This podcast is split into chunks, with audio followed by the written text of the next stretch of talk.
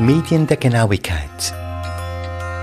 Auf der Suche nach Genauigkeit in Wissenschaft und Kunst in einem Projekt der Universitäten Basel und Zürich.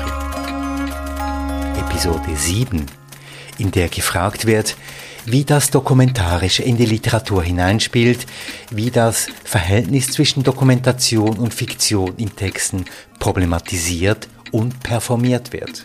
Mit einem Blick auf einige Werke von Bertolt Brecht bis Heiner Müller. Mit Lukas Knierzinger, Germanist, und den Interventionen von Pascal Noirjean, ebenfalls Germanist, und Alexander Honold, Professor für neuere deutsche Literatur an der Universität Basel.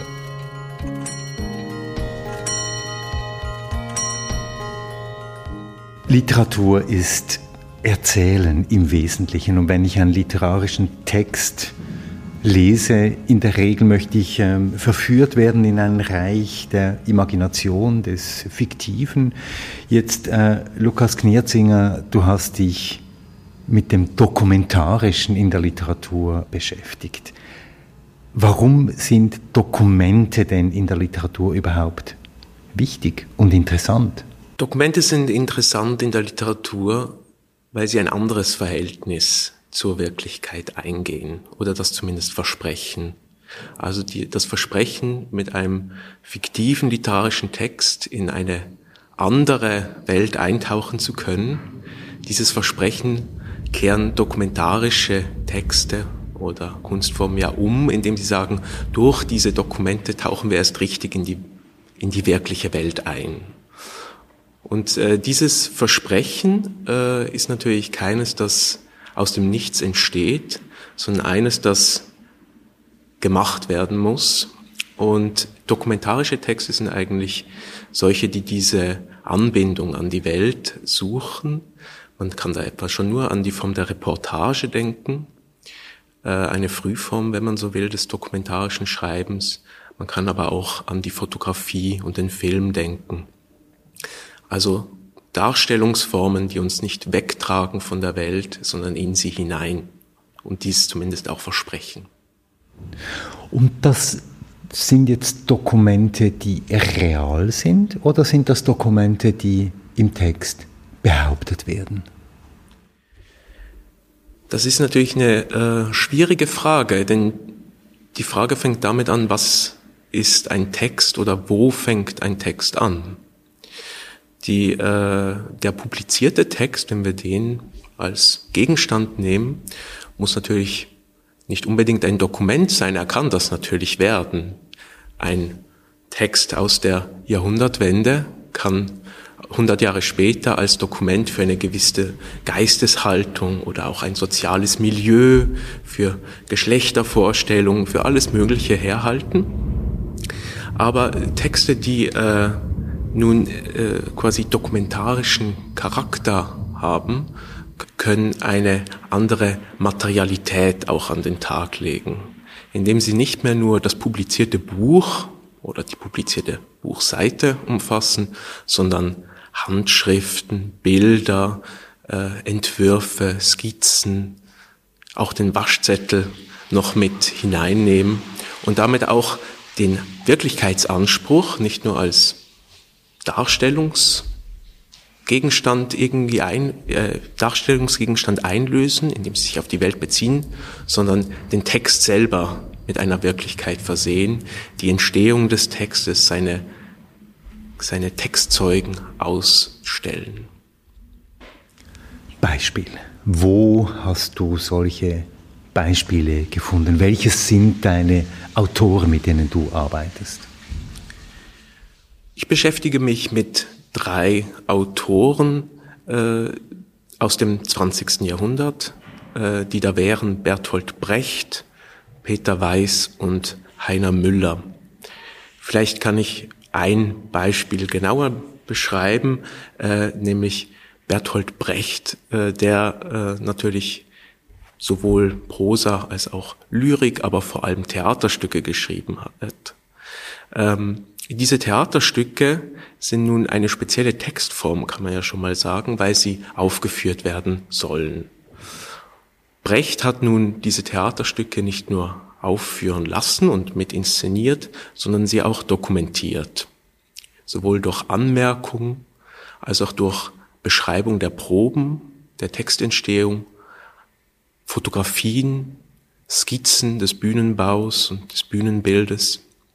Und diese ganzen Sammlungen hat er nicht nur für privates Vergnügen oder für Kontrollgelüste angelegt, sondern auch um die Rezeption des Textes zu steuern, was im Falle des Theaterstücks einigermaßen einleuchtend sein kann, weil solche Stücke sollen ja wieder aufgeführt werden. Brechtstücke werden bis in unsere Gegenwart aufgeführt. Aber er hat diese Materialien auch zu sogenannten Modellbüchern zusammengestellt und diese Modellbücher auch publiziert. Das heißt, Leser und Leserinnen können nicht nur Brechtstücke lesen und sie im Theater sehen, sondern sie können auch ihre Entstehung nachverfolgen. Und was macht das mit dem Stück und was macht das mit dem Text? Das verändert ja den Text oder es verandert ihn sogar. Es ist ein bisschen, als ob man bei einer DVD noch, als DVD ja quasi aufgekommen ist, war das ein großes Feature, noch das Making-of und den, äh, nicht nur den Director's Cut, sondern auch noch den äh, Kommentar mitgeliefert bekommt. Man bekommt also Zusatzmaterialien, äh, Zusatzinformationen, die ein neues Bild, äh, ein neues Verständnis dieses, dieses äh, Gegenstandes vermitteln. Wir halten nicht mehr nur eine Anschauung dessen, was wir gerade gelesen oder gesehen haben, sondern wir erhalten auch einen Einblick in das Entstehen, in das Werden dieses Gegenstandes. Diese Modellbücher von äh, Bertolt Brecht, kann ich die denn losgelöst vom Text des Theaterstücks überhaupt lesen? Ist das ein eigenständiges Dokument oder gewissermaßen ein angehängtes Dokument? Ist das eine große Fußnote? Es ist äh, beides. Ich habe ein Modellbuch hier dabei. Ähm, wenn man das als Gegenstand zunächst mal in der Hand hält, ist das ein etwas abgegriffener Schuber hier mittlerweile aus der Bibliothek. Das ist ein gerahmtes Stück, das man öffnen kann, auseinanderfalten und man hat drei unterschiedliche Hefte darin. Einerseits den Theatertext, den man lesen kann. So dann hat man aber auch hier Aufführungsdokumente mitgeliefert. Das umfasst einerseits Fotografien der Aufführung, andererseits Anmerkungen, sogenannte Notate, die einzelne Aspekte der Szenen hervorheben, aber auch rahmende Bemerkungen zum Stück mitliefern. Das dritte ist in diesem Fall eine zweite Aufführung des Stückes. Äh, wir haben es hier mit einem Modellbuch äh, zum Leben des Galilei von Bertolt Brecht zu tun. Brecht hat dieses Stück erstmalig selbst im amerikanischen Exil aufgeführt. Und das war eines der ersten äh, Stücke, das er ausführlich dokumentiert hat während der Proben. Er hat dann, als er nach äh, Europa zurückgekommen ist nach dem Krieg, äh, bald schon wieder angefangen, diesen, diesen Galilei weiter umzuschreiben und ihn aus dem Englischen er hatte dieses Stück dort in Englisch aufgeführt, wieder rückzuübersetzen und für das Berliner Ensemble, seine Theatergruppe, neu auszuarbeiten. Und diese beiden äh, Hefte hier, die dem Stücktext angehängt sind, zeigen einerseits die amerikanische Aufführung, als auch die dann in Berlin aufgeführte. Zweites Bild. Das große Arsenal von Venedig. Galilei überreicht den Ratsherrn sein Fernrohr als große Erfindung. Sein Geldgesuch wird bewilligt. Das ist eine Ware. Ich will nur, schauen Sie, wenn, wenn die Bourgeoisie von einem äh, Ware spricht, von was Verkaufbarem, so ist sie immer sehr bescheiden, demütig, ja verlegen. Nicht? Es ist ihnen schwer, an Betracht dieser an sich, erste Sache ist die wichtigste. Ja. Nicht wahr? Ruhm, Ruhm. Die zweite ist es übrigens auch eine Ware. Nicht? Höchst verkauft. Das wird zu fallen gelassen. Ja, ja, so, so. Sie sind fast... Äh, Ja. äh, sind fast verlegen, das auszusprechen. Sie Aber die Sache nachher mit, dem, mit den Kriegsschiffen. Oh nein, das ist wichtig, das ist, sagen Sie als Patriot. Ja. Und da, wenn ich dir zuhöre, Lukas, habe ich das Gefühl, das ist jetzt ein Kontrollfreak. Der will einfach, dass die nachfolgenden Inszenierungen wieder mehr oder weniger genau gleich wie die vorhergehenden aufgeführt werden. War das die Absicht Bertolt Brecht? Das ist ein, äh, eine trickreiche Frage. Ähm, man kann einerseits sagen, dass diese ähm, Anmerkungen natürlich die Absicht haben, Dinge zu fixieren, Schwerpunkte zu setzen, Akzente und einen methodischen Zugriff zu garantieren. Brecht will nicht, dass seine Stücke völlig neu aufgeführt werden. Er hat eine gewisse Methode. Brecht ist ja der große äh, Theaterreformator, wenn man so will, im 20. Jahrhundert mit einer eigenen Methodenlehre des Schauspiels. Aber was man gleichzeitig beobachten kann, ist, dass sehr viele, wenn man so will, Ungenauigkeiten in diesen Modellbüchern mit inbegriffen sind.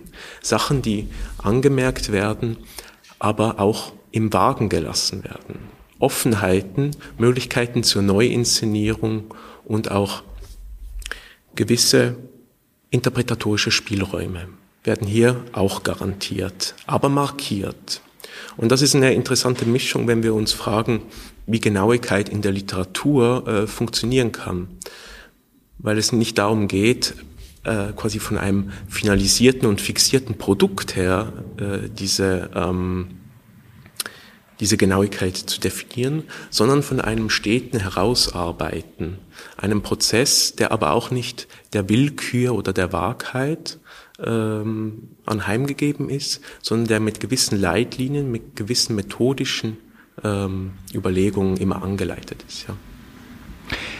Peter Weiß hat ja die Notizbücher zu seinem äh, epochalen Werk Die Ästhetik des Widerstands dann auch als Buch herausgegeben, als eigenständiges äh, Buch.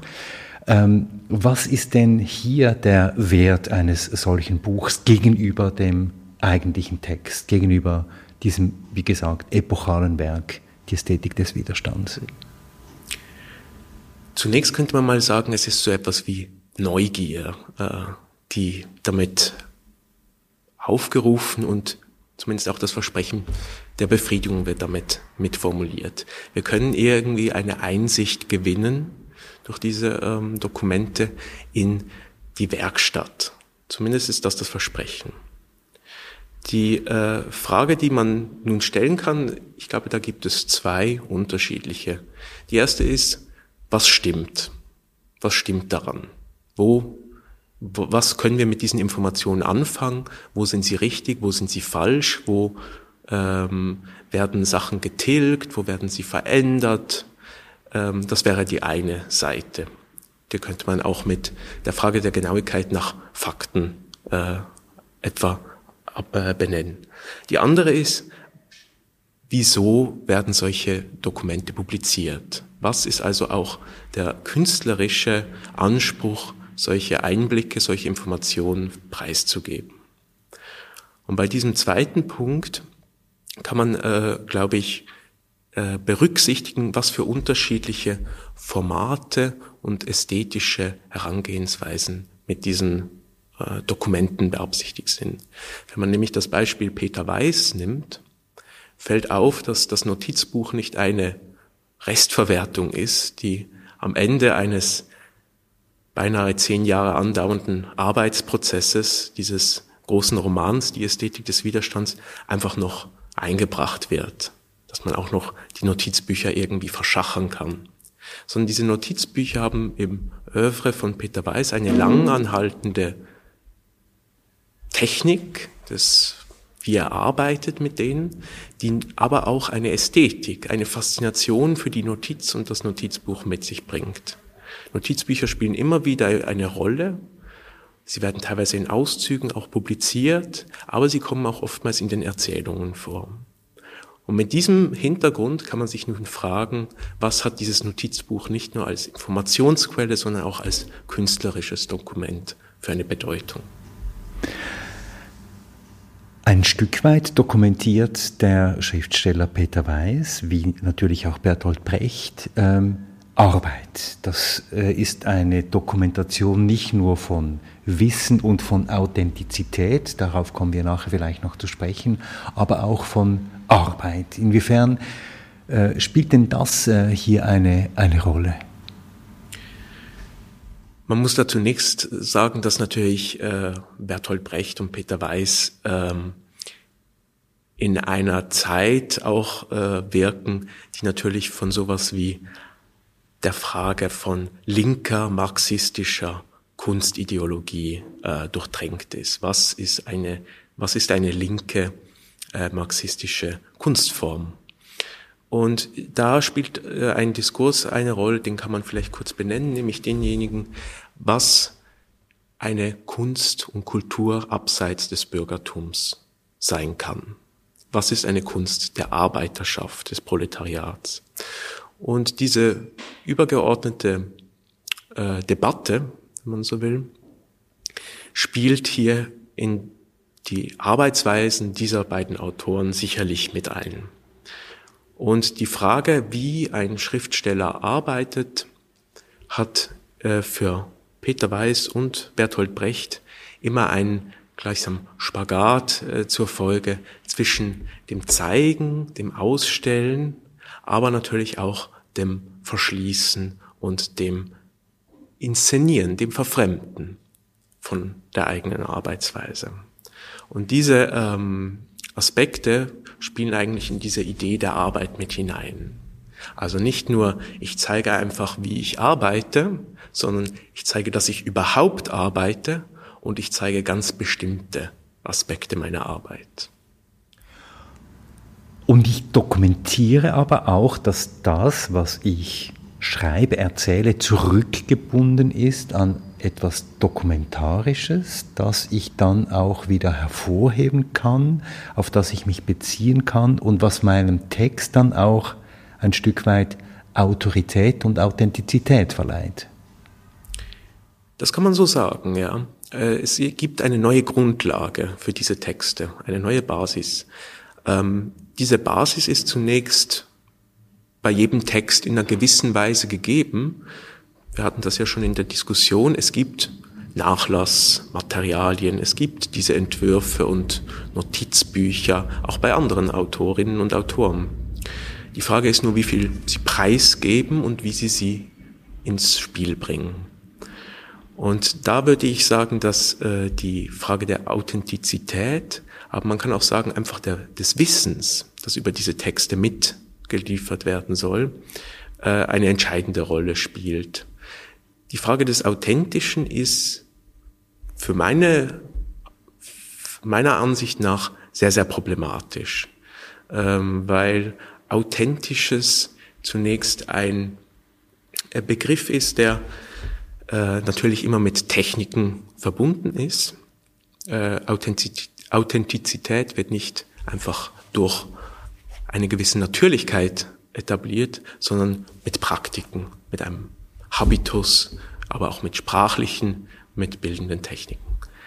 Das Problem nur bei Authentizität ist, dass wir generell diesen Begriff nur sehr, sehr polar benutzen. Jemand ist authentisch oder ist es nicht.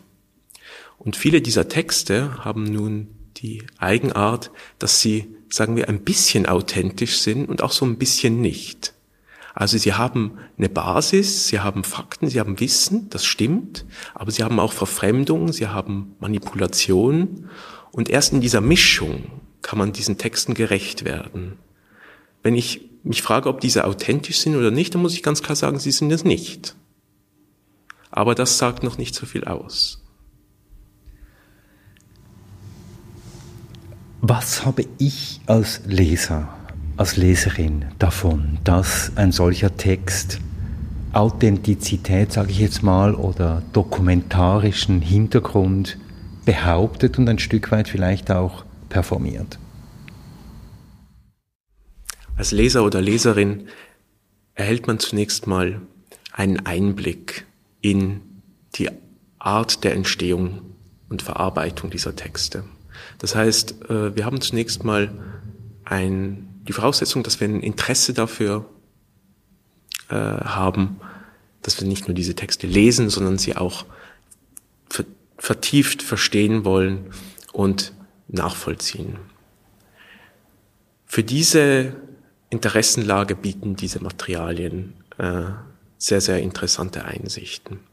Aber sie haben generell natürlich auch eine weitergehende Wichtigkeit, weil solche dokumentarischen Materialsammlungen ja auch eine gewisse Faszination mit sich tragen, dass ähm, äh, der Einblick in das bisher Verstellte, äh, das äh, Lose nur als, als entlegene Materialien sich ähm, quasi zersetzende Archiv der Kultur, das da irgendwie zusammengetragen wird, ist ja auch so etwas, was man, wenn ich jetzt nur in die Gegenwart denke, an Dorothee Elmiger zum Beispiel, die Zuckerfabrik, dass irgendwie aus den Materialien etwas geschöpft werden kann, was noch nicht in den Texten oder in den kulturellen Artefakten, die wir sonst haben, äh, zu verfolgen ist. Also hier wird quasi auch mit dem, äh, mit dem Reiz des Geheimnisvollen äh,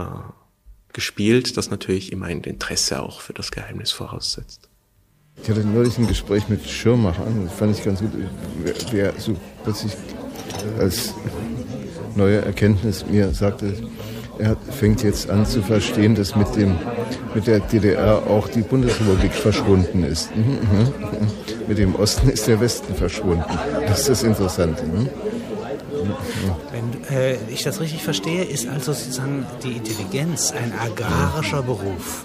Ja. Mhm. Ähm, äh, er kultiviert mhm. etwas. Er, ja, macht klar, Pflanzstätten wie die Kameralisten. Ja, es gibt von Nietzsche so eine schöne Formulierung die Pflugschar des Bösen. Immer wieder muss die Pflugschar, Pflugschar des Bösen kommen. Das machen Intelligenzler. Ja, ja, ja. Und was macht die Flugschar des Bösen? Da haben wir noch Heiner Müller. Äh, wie zeigt sich denn dieses Dokumentarische im Werk von Heiner Müller? Heiner Müller ist ein bisschen ein spezieller Fall, äh, wenn es um das Dokumentarische geht, weil er sich eigentlich sehr stark von dokumentarischen Formen seiner Zeit abgesetzt hat. Äh, seine Theaterstücke sind zumeist sehr, sehr rabiat, könnte man sagen. Sie sind, was man postdramatisch nennt. Äh, es sind sehr lose Texte. Sie sind oftmals schwer verständlich und überhaupt nicht jetzt wirklichkeits- und weltbezogen im ersten Moment, wie man es erwarten wird bei dokumentarischen Texten. Was bei Hannah Müller allerdings auffällt, ist, dass er ein ganz, ganz großes und weites Övre der Gespräche hat. Er hat sich intensiv äh, über seine Stücke unterhalten zunächst. Und man kann nun fragen, was spielt das Gespräch, der Dialog, die Diskussion, die Debatte für eine Rolle für diese Texte. Hier haben wir es also beinahe mit einem umgekehrten dokumentarischen Format zu tun. Nicht die Entstehung unbedingt, die im Zentrum steht, sondern das weitere darüber reden, das weitere rezipieren, diskutieren. Oftmals sind diese Gespräche im Anschluss an Aufführungen. Sie finden aber auch in Schulen statt, an Universitäten, in Fernsehstudios. In all diesen Formen werden eigene Dokumente, Gesprächsdokumente produziert. Und Heiner Müller hat das äh, so weit getrieben, dass er seine Autobiografie selbst eingesprochen hat. Diese wurde nicht geschrieben, sondern als Gespräch aufgenommen und mit helfenden Händen äh, transkribiert. Und dann natürlich arrangiert und mit in gewissen Ausschnitten präsentiert. Das ist äh, quasi ein Podcast, der noch ohne Audio auskommt, den Heiner Müller da macht. Und damit ist äh, das Dokumentarische dann wirklich auch eins zu eins mit dem Werk deckungsgleich. Zumindest mit einer äh, rahmenden, rahmenden Funktion. Äh, was das Werk genau ist, ist ja ein bisschen eine offene Frage. Ähm, aber es diese, alle diese Dokumente bieten gleichsam ein, ein Bassin, ein, ein ein, einen Überschuss äh, an, an Zeugnissen, die da an, an Seite der, der Texte, der Theaterstücke, der Prosastücke oder auch der Gedichte mitschwimmen und diese flankieren und kommentieren. Was machen wir jetzt, Lukas Knierzinger, mit behaupteten Dokumentationen, dass behauptet wird, hier liege ein Dokument äh, vor. ähm, dieser Rückbezug auf etwas Fiktives. Was macht da Literatur? Der gesamte Bereich dessen, was man vielleicht Doku-Fiktion heutzutage nennt, ähm, ist ein Fall, der, von dem man lernen kann, glaube ich, zunächst mal, nämlich die Frage, was heißt dokumentarisches Erzählen oder Darstellen? Weil viele dieser Dokufiktionen mit Erzählverfahren oder Darstellungsformen arbeiten, die wir aus dokumentarischen Filmen oder Texten kennen, aber sie auf Fiktion beziehen. Ähm, mit dem im Hintergrund kann man zunächst mal quasi die Form des Dokumentarischen neu befragen. Die Faktenlage, man muss da zwei Sorten der Behauptung unterscheiden. Die eine sind Ungenauigkeiten und Fehler, die es immer wieder gibt. Viele von Heiner Müllers Gesprächen haben falsche Jahresdaten, Treffen, die es nie gegeben hat oder solche Geschichten. Äh, Gleiches bei Brecht in den Modellbüchern, falsche Angaben. Das ist das eine. Das andere ist eine, wenn man quasi in dem äh, Narrativ des Vorwurfs auch ein bisschen an diese Texte angeht, gibt es willentliche Verfälschungen man kann da fast vom Vorsätzlichen äh, reden. Und da würde ich ähm, behaupten, geht es in meiner Arbeit zunächst nicht darum zu sagen, der lügt, sondern darum zu verstehen, wieso er lügt. Äh, und diese Frage, äh, wieso lügt jemand mit dem Anspruch, hier Wahres zu sagen, äh, die ist, glaube ich, die entscheidende in meiner Arbeit. Es ist, es ist ja insofern interessant, wenn man jetzt speziell, äh, ja, sagen wir mal, die ersten beiden Autoren anguckt, Brecht und Peter Weiß. Ähm, es hat einerseits diesen Aspekt, ähm, dass moderne Kunst, das würde für Beuys oder für Gerhard Richter auch gelten, aber auch eben für Literatur, dass moderne Kunst erläuterungsbedürftig ist, voraussetzungsreich ist. Und wenn man diesen Notizbüchern liest, äh, bei Peter Weiß, sieht man, ach, das sind Figuren, die es tatsächlich gegeben hat. Da werden Adressen genannt, da werden Fotos auch abgebildet. Das ist also auch eine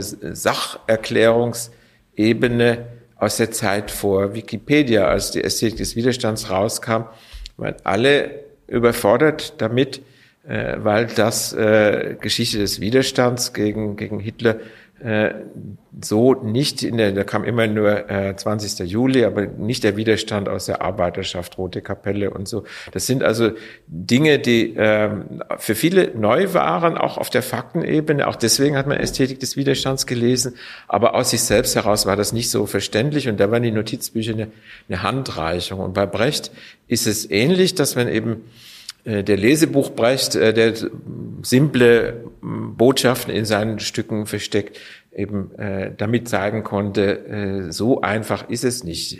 Das gespielte Drama ist nur ein Neuntel des Eisbergs und der Rest ist unter Wasser, was ich mir überlegt habe, was ich mir verkniffen habe und so weiter. Also die Dokumente zeigen auch, äh, dass das Werk ein Projekt ist und bleibt, das viel größer ist als das, was als, als Text dann an der Oberfläche schwimmt. Und das Zweite, bei Brecht äh, saß ja im, in der amerikanischen Phase dieses McCarthy-Komitee im Nacken, anti-amerikanische Umtriebe, dann ist er zurück, erst in die Schweiz, da ist er nicht geblieben, dann ist er wieder nach Berlin. Äh, und da saß ihm die SED im Nacken. Also jemand, der ständig bespitzelt und abgehört wird, ergreift die Flucht nach vorne, indem er selber dokumentiert, was gearbeitet wird und damit die Illusion von Transparenz schafft. Ich habe nichts zu verbergen, ich habe alles akribisch, wer was gesagt hat, ist hier dokumentiert. Das ist natürlich doppelbödig. Ja. Es kommt auch nicht alles in die Modellbücher rein und es wird auch nicht alles verschriftlicht, was man klugerweise eben nur unter sehr guten Vertrauten sagt. Aber man muss diesen Kontext äh, der, der Censorship äh, in, in verschiedenster Form sozusagen mitdenken. Und auch bei Heiner Müller muss man ihn noch mitdenken. Wenn mich ständig überall Mikrofone belauern, ja, dann plaudere ich doch lieber selber aus dem Nähkästchen. Also das Modell ist Goethe und Eckermann. Goethe, der angeblich Eckermann gesagt hat, äh, wie er richtig verstanden wird. Das hat ja auch was von posthumer Rezeptionslenkung. Ich sag's euch jetzt nochmal für die Begriffsstutzigen, wie meine Sachen gelesen werden müssen. Und da zweifelt man auch mit Recht daran, ob Eckermann das immer alles so richtig aufgeschrieben hat oder richtig verstanden hat. Also so, das, das sind im Grunde die äh, Vorläufe des, des modernen Dokumentarismus und jemand wie Rolf, Bi Wolf Biermann äh, spielt dann damit und sagt, die Stasi war mein Eckermann. Also die haben die Mikrofone mitlaufen lassen. Also Dokumente und äh, das ähm, die Frage, wer ist eigentlich der größere Kontrollfreak? Ja, sind das so Parteiapparate, Zensurmechanismen, die da mitlaufen? Oder kann man äh, gegen die Zensur sowas wie Selbstzensur, das wäre dann bei der Selbstdokumentation der nächste Schritt sozusagen, äh, muss, muss man da mitdenken und dass Autoren auch das wieder zum Teil ihrer äh, Gegenwehrstrategie, könnte man sagen, machen, ist, ist, ist hochgradig spannend, gerade bei den Autoren. Würdest du das unterstützen, gewissermaßen das Dokumentarische auch als Selbstversicherung? Ja, äh, würde ich. Ein Beispiel, das vielleicht auch außerhalb der, der äh, DDR äh, und der McCarthy-Ära, wäre schon nur der Philologe oder die Philologin, die auf den Text wartet und nicht nur auf den Text, sondern auch alles, was da mitschwimmt. Ähm, und viele Autorinnen und Autoren warten ja nicht mehr bis zu ihrem Tod, bis ihre Nachlässe in ein Archiv wandern, sondern machen das schon zu Lebzeiten. Und der Vorlass ist eine solche Form des, der Transparenz und der Selbstkontrolle über die eigene Rezeption und ihre spätere Wahrnehmung. Und das spielt so in ein ähnliches, äh, in eine ähnliche Richtung wie die Stasi-Mikrofone, nur jetzt die Philologenaugen. Wobei so Konflikte gibt es immer. Man könnte jetzt Peter Handke nehmen, der auch äh, ja durch diverse Minenfelder politischer Art und äh, ideologischer Art gegangen ist in sein, also eigentlich ein politischer Schriftsteller wider Willen geworden. Und äh, da gab es auch viele Anfeindungen und, und Entrüstungen und äh, vielleicht auch etwas äh, gelenkte Missverständnisse und das dann so jemand auch die Flucht in die Dokumentation antritt. Es gibt ein riesiges Korpus von, von Notizbüchern, auch im Fall Handkes, wo er nicht zuletzt eben dokumentiert, wie viel er in Ex-Jugoslawien herumgereist ist und dass er also, dass es auf Autopsie beruht, dass er mit den Leuten gesprochen hat, dass er nicht einfach äh, äh, beim Taxifahrer mal äh, etwas aufgeschnappt hat und sich daraus eine Meinung gebildet hat. Also diese äh, Konfliktfelder, wo man sagt, jetzt, jetzt trete ich die, die Flucht nach vorne an und dokumentiere, die gibt's in, in verschiedenster Form.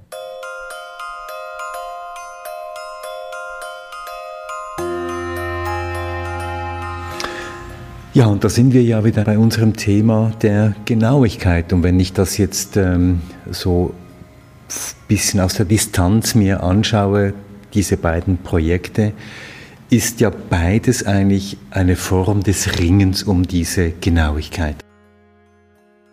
Ich weiß nicht, ob man das so allgemein überhaupt sagen kann, weil eben, weil gerade, weil die Literatur nicht einen Genauigkeitsbegriff beispielsweise von den Naturwissenschaften oder aus der Technik etc., aus der Mathematik übernehmen kann, haben wir eben einen sehr, äh, und das bildet, glaube ich, dieses Projekt ab, auch interdisziplinär, ähm, haben wir sehr verschiedene Genauigkeitsbegriffe, beziehungsweise wir sprechen oft von Praktiken der Genauigkeit. Und ähm, da muss man sehr oft, wenn wir jetzt an die Literatur denken, aus dem einzelnen Text auch Genauigkeitsideale ableiten überhaupt erstmal. Also wenn ich verstehen will, inwiefern ein Text genau ist, das sagt sich ja auch in Rezensionen oder so, so schnell, das ist genau beschrieben, genaue Figurenzeichnung oder so. Was heißt das eigentlich? Das muss ich, da muss ich eigentlich die Standards der Genauigkeit äh, bereits aus dem literarischen Text ableiten, bevor ich dann beschreiben kann, inwiefern das versucht, äh, äh, solchen Idealen gerecht zu werden oder zumindest teilweise. Das hängt zum Teil auch schon von der Sprache ab. Was kann ich in welcher Sprache wie ausdrücken? Die deutsche Sprache ist auch systemisch ungenau. Kleines Beispiel, wir haben diese Redewendung, ein Schritt nach dem anderen. Das ist aber genau umgekehrt. Ich gehe den anderen Schritt nach dem einen. Ich kann das aber nicht so sagen, wie ich es mache, weil das eine festgelegte Redewendung ist. Wenn das jetzt in eine andere Sprache transponiert wird, habe ich wieder andere Möglichkeiten, genauer zu sein. Es schleichen sich aber auch systemische Ungenauigkeiten an. Damit setzen sich Autoren mal intensiver, mal weniger intensiv auseinander. Auch unseren Leitbegriff, man kann, das auch ein äh, wichtiger Impuls der Philologie, was passiert mit Begriffen, wenn ich sie übersetze oder wenn ich nach der Etymologie frage. Wie ist das im Englischen mit äh, Exactitude äh, oder im Französischen mit Accuratesse? Das ist alles schön und gut, aber ist es, entspricht es der, der deutschen Genauigkeit? Ja? Äh, zum Teil. Äh, und dann kommt man in diese äh, interessanten Fragen, dass also ein Funktionsaspekt abgedeckt ist, ein anderer nicht und, und so weiter. Vielleicht noch was anderes auch zum Status von Literatur. Wir gehen im Grunde so vor, dass wir äh, Autoren fragen, wer ist eigentlich euer Chef? Autoren arbeiten unabhängig. Aber äh, wir tun so, als ob wir jetzt fragen könnten, ja, ich möchte mal Ihren Vorgesetzten sprechen. Wer ist der Chef einer Schriftstellerin oder eines Schriftstellers? Es ist vielleicht die Gesellschaft, die Ihnen äh, zubilligt, sich im Bereich der Kunst zu tummeln und äh, ein überzeugendes Werk zu schaffen. Aber vorgesetzt ist dem, was Künstler tun, eine Art Idealvorstellung, an der sie sich orientieren. Und Genauigkeit wäre so eine Art Chef, ja, dass man sagt, das ist auch, äh, wenn mir nicht jetzt ein Lektorat oder eine Zeitung äh, oder ein Verleger die Hölle heiß macht, äh, dann mache ich sie mir selber heiß, wenn ich das Gefühl habe, ich bin noch nicht da, wo ich sein möchte. Also äh, es erwächst aus der eigenen Arbeit der Maßstab ihrer Beurteilung und zwar nach möglichster Genauigkeit. Was immer das konkret in einer Form heißt, das kann zum Beispiel für ein Gedicht heißen, sich mit einem komplexen Metrum herumzuschlagen, es genau zu treffen oder es eben äh, spielerisch nicht zu treffen, aber so, dass es nicht dilettantisch wird. Und insofern Erwachsene aus der Arbeit auch die Vorstellungen, ja, das muss gelten, das muss äh, überzeugen im Hinblick auf Maßstäbe, die mit meinem Handwerk zu tun haben. Und das ist für den Bereich des, was wir an, an Sofortkorrekturen gesehen haben, was treibt Leute wie äh, Robert Walser, wie, wie äh, äh, Musil und äh, Kafka um, wenn sie immer wieder neu ansetzen. Es ist tatsächlich diese imaginäre Vorgesetzte, äh, der über die Schulter schaut und die Arbeit beurteilt. Und bei der äh, Selbstdokumentation ist es ähnlich. Man möchte doch zeigen, äh, da hat sehr viel intensive Auseinandersetzung stattgefunden. Ich bin diesen Spuren gefolgt. Ich habe die Materialien in mühevoller Arbeit recherchiert. Ich ein Stück daraus gemacht, als bei Brecht oder äh, bei Weiß eine Erzählung, einen Roman daraus äh, gemacht habe. Ich bin äh, in den Straßen in Berlin oder in Stockholm oder sonst irgendwo das alles abgeklappert und äh, seht her, das ist da irgendwie eingeflossen, also eher äh, nur das Endprodukt anschaut und den Stab darüber brecht, schaut auch lieber mal an, äh, wie, wie viel da eingeflossen ist noch an zusätzlichem. Also das hat etwas zu tun mit auch sich in der eigenen Arbeit legitimieren. Äh, und äh, das ist, steht in gewisser Weise äh, entgegen einem Begriff von Beliebigkeit. Also es ist doch eh wurscht, ob du es so oder anders machst. Es äh, ist aber ein Maßstab, der nicht von vornherein gegeben ist. Und das Schwierige in der Kunst ist, dass äh, die Gesetzmäßigkeit, die Spielregeln immer erst aus dem Tun heraus gebildet werden können. Aber trotzdem sind sie nicht beliebig. Das ist das, was äh, hinter diesem Pochen auf Genauigkeit letztlich steht. Das ist ja das, was äh, zunächst irritierend ist, wenn man Genauigkeit und Kunst oder Genauigkeit und Literatur zusammendenkt, weil das Fehlen dieses Maßstabes zunächst auffällt. was wäre genaue Literatur oder genaues Schreiben. Und das zeigt zunächst mal, dass man ein bestimmtes Genauigkeitsbild schon hat, einen bestimmten Maßstab, der bei den meisten Kulturen, äh, zumindest in Europa, ja sehr stark durch naturwissenschaftliche, quantitative äh, Vorstellung äh, mit ist. Und der Ansatz dieses Projektes ist ja auch nach anderen Genauigkeitskulturen zu fragen, anderen Maßstäben. Aber gemeinsam ist ja beiden Projekten, und darauf hast du hingewiesen, Alexander, ist dieses Arbeiten. Also der Genauigkeit wäre der Chef, äh, der über einen wacht und einen überwacht und dem man ein Stück weit beweisen muss, ich habe jetzt hier echt gearbeitet. Am Text, in dem ich mich selber immer wieder korrigiert habe, im Text, in dem ich alles, was ich schreibe, auch zurückbinde an eine Art von Dokument. Inwiefern ist denn Genauigkeit und Arbeit miteinander korreliert? Es führt, glaube ich, zu diesem Maßstabsproblem zurück ähm, wie werden Standards und Maßstäbe überhaupt gesetzt und durch welche Umstände erhalten sie Evidenz. Und eine Form, wie das vollzogen werden kann, ist zu zeigen, was sind meine Maßstäbe und wie sind sie entstanden. Und mir scheint, dass das der Punkt ist, wieso äh, zumindest in diesem Fall jetzt Arbeit und das Schreiben selber der Vorgang des Schreibens sehr, sehr wichtig sind, um diese Maßstabssetzung und Kalibrierung nachzuvollziehen. Also auf mein Projekt bezogen kann ich sagen, dass natürlich eine inszenierte Korrektur auch äh, eine Art ausgestellte Textarbeit ist. Und das hat mir, ich habe es früher erwähnt, äh, es hat für mich damit zu tun, dass in einem Kunstwerk, auch in einem literarischen Kunstwerk, es darum, auch darum geht oder zu gehen scheint, es mit irgendetwas genau zu nehmen, besonders genau zu nehmen.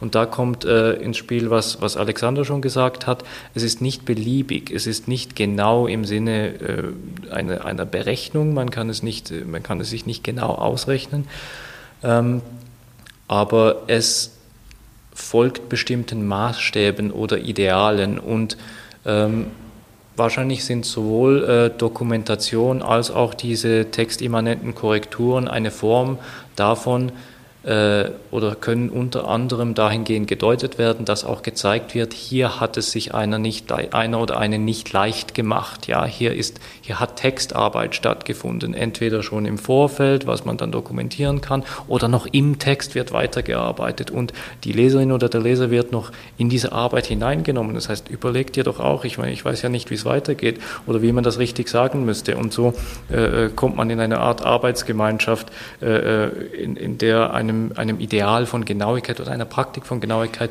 irgendetwas äh, äh, entsprochen werden soll oder zumindest ansatzweise der Versuch äh, dazu gemacht werden soll.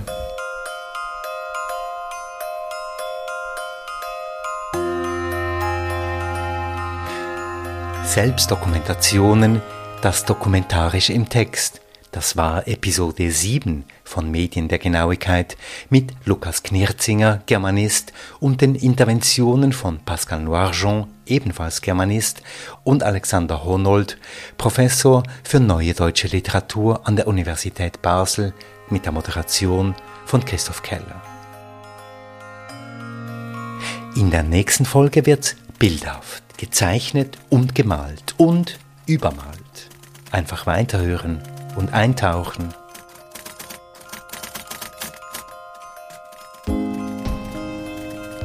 Medien der Genauigkeit in einem Synergia-Projekt, finanziert vom Schweizerischen Nationalfonds, an dem beteiligt sind die Professuren für neuere Kunstgeschichte, für neuere deutsche Literatur, für Geschichte und Theorie der Medien, alle drei an der Universität Basel, sowie die Professur für Geschichte der Neuzeit an der Universität Zürich.